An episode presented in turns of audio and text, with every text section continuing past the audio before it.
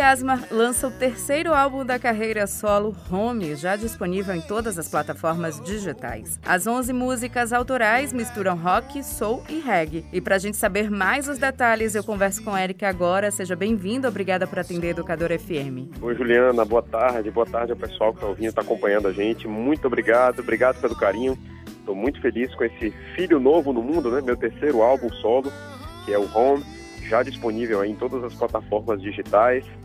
E é isso, um álbum que é fruto dessa época de isolamento que a gente passou. São canções inéditas, né? 11 canções inéditas, todas que eu escrevi nesse período já de 2020 para cá.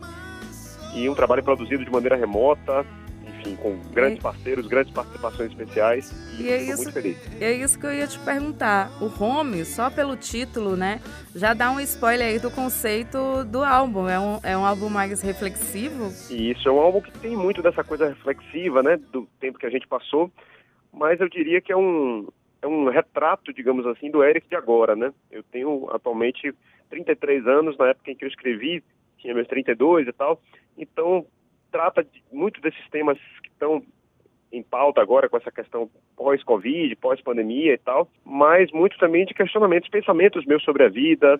É, eu gosto da ideia das composições da gente serem uma espécie de um raio-x do que está acontecendo em cada momento, né? Então, o álbum vai muito para esse lado. E por falar em raio-x, né, em o que a gente acaba trazendo de essência, você cresceu com a referência musical do seu pai. Me corrija se eu estiver errado, em 2019 ou foi 2020, você lançou o disco deixado pelo seu pai praticamente pronto, que foi o Family Friends. E nesse novo trabalho que a gente já falou aí do conceito de home, né, que a gente pode identificar também como lar, é, é, é, a gente pode acabar dizendo que é um lado emocional seu mais maduro, mas não como um lado de continuação do Family Friends, mas um lado emocional, um amadurecimento emocional, assim? Se Sim, for pegar para essa linha. Eu acredito que sim, Juliana. A gente, é, eu terminei o Family Friends, né? Dirigi essa parte final, terminei, finalizei a produção, trabalho que meu pai já vinha concebendo aí na época em que ele faleceu. Em 2019 a gente lançou, né? Como você falou. E esse agora é o primeiro álbum solo meu, já sem o Álvaro Asson aqui, né? Ele, além de meu pai, foi um grande parceiro também de produção, né? Os dois primeiros discos que eu lancei são parcerias de produção minha com ele, né? Então, o Home agora é o primeiro álbum que vem agora sem, sem o Álvaro aqui com a gente. E, claro, essa ausência, esse período todo já sem ele aqui, sem o companheiro, sem o pai, sem o amigo, com certeza é, mexeu comigo, mexeu com quem eu sou. Eu acho que, de algum modo, isso se reflete nas canções também. É, existem homenagens a ele no álbum, né? Em, forma de canções e tal. E eu fico muito feliz em poder seguir adiante. Eu acho que isso é certamente o que ele gostaria que estivesse acontecendo aqui.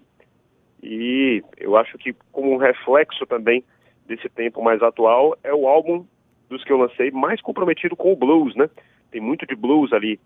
É, acredito que muito por conta dessa minha aproximação com o gênero depois que ele se foi, também por conta do meu trabalho aqui com o Educadora Blues, né? Toda quarta aqui com vocês pela rádio. E acho que a consequência disso, é, natural, foi que o álbum tivesse uma sonoridade mais bluseira mesmo. This is why I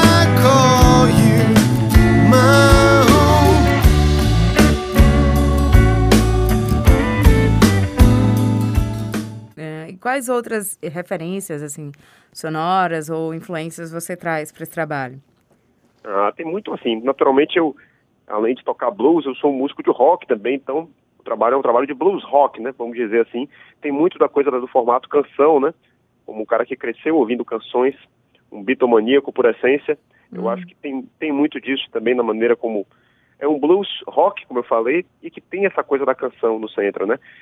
É, tem também participações especialíssimas do meu querido amigo Gelber Oliveira, um grande organista, além do próprio André T, que foi quem mixou e masterizou o álbum, também gravou órgão em algumas faixas, e do Luciano Leães, que é um gaúcho fera do órgão Hammond, uma referência aqui no Brasil. E o próprio Luciano gravou comigo uma faixa que é um reggae, né? Primeira vez que eu gravo um reggae blues, né? Que é o Close to Me, foi um dos singles do álbum. Então, é um álbum que traz um Eric que as pessoas que acompanham o meu trabalho talvez ainda não tenham ouvido, né? Então, tem um ar de novidade aí. E quando é que o público vai conferir um show de home? Já tem data? Você já está pensando na agenda? Sim, temos já, já agendado o primeiro show que a gente vai fazer já temático desse disco. Vai ser aqui em Salvador, no dia 7 de abril, no Teatro Sesc Pelourinho. Vai cair na quinta-feira, é na Arena do Sesc Pelourinho, então é um lugar bem legal, bem agradável. A gente vai tocar esse repertório na íntegra, né? Vai ser um show do disco novo. Então, formação nova que eu já estreiei agora no Festival Jazz no Castelo, ali no, no Castelo Garcia Dávila, na Praia do, Praia do Forte. E aí estarão comigo Rafael Zumaeta no baixo, Gelber Oliveira no teclado, órgão Hammond, e o Vitor Brasil na bateria. Então, é o meu banda de quarteto estreando esse show novo, tudo novo, tudo repaginado, e eu convido vocês para conferir. Massa. Você acabou falando um pouquinho também da mistura, falou das participações que, que o disco traz. Como é que você analisa hoje em dia o espaço do blues nesse contexto? É, foi oportuna a sua pergunta, Juliana. Na verdade, Salvador tem esse rótulo é, de capital do axé por conta de ter sido um movimento que ganhou uma proporção enorme em escala nacional e muitas vezes até internacional. Mas, assim, ao longo da história também a gente tem uma infinidade de artistas que vieram de Salvador e também do interior do estado da Bahia e que, enfim, é, acho que existe uma tradição musical muito forte vindo da Bahia. E é, existe uma ampla discografia que mostra para nós que é um estado que abraça a diversidade né, na criação musical. Então a criação artística baiana é super diversa. E falando especificamente dessa questão dos espaços culturais, a gente vive um momento de, de reconstrução, vamos dizer assim, né? A pandemia deixou aí uma terra arrasada, foi um, uma situação muito complicada para os espaços culturais de um modo geral. Acredito que não só da música, mas teatros, enfim, foi muito difícil para muita gente, está sendo muito difícil para quem trabalha, para quem move a roda da arte, vamos dizer assim. Mas agora a gente está passando por um processo de reconstrução. Eu acredito que a gente esteja numa retomada positiva e que novas ideias, novos espaços, novas formas de se fazer, de se divulgar e compartilhar arte estão surgindo. E eu acredito que esse processo se encontra numa crescente, assim. Eu acho que as coisas estão, estão caminhando para que a gente tenha mais opções e para que essa diversidade musical e essa a classe artística tão diversa que a gente tem, né, passando por vários ritmos, vários estilos, tenha por onde escoar sua produção e compartilhar isso com as pessoas. Maravilha. Eric, obrigado por atender aqui a Educadora FM, viu? Ah, eu que agradeço. Sempre me sinto em casa aqui com vocês e sou um ouvinte assíduo do Multicultura também. Marrom.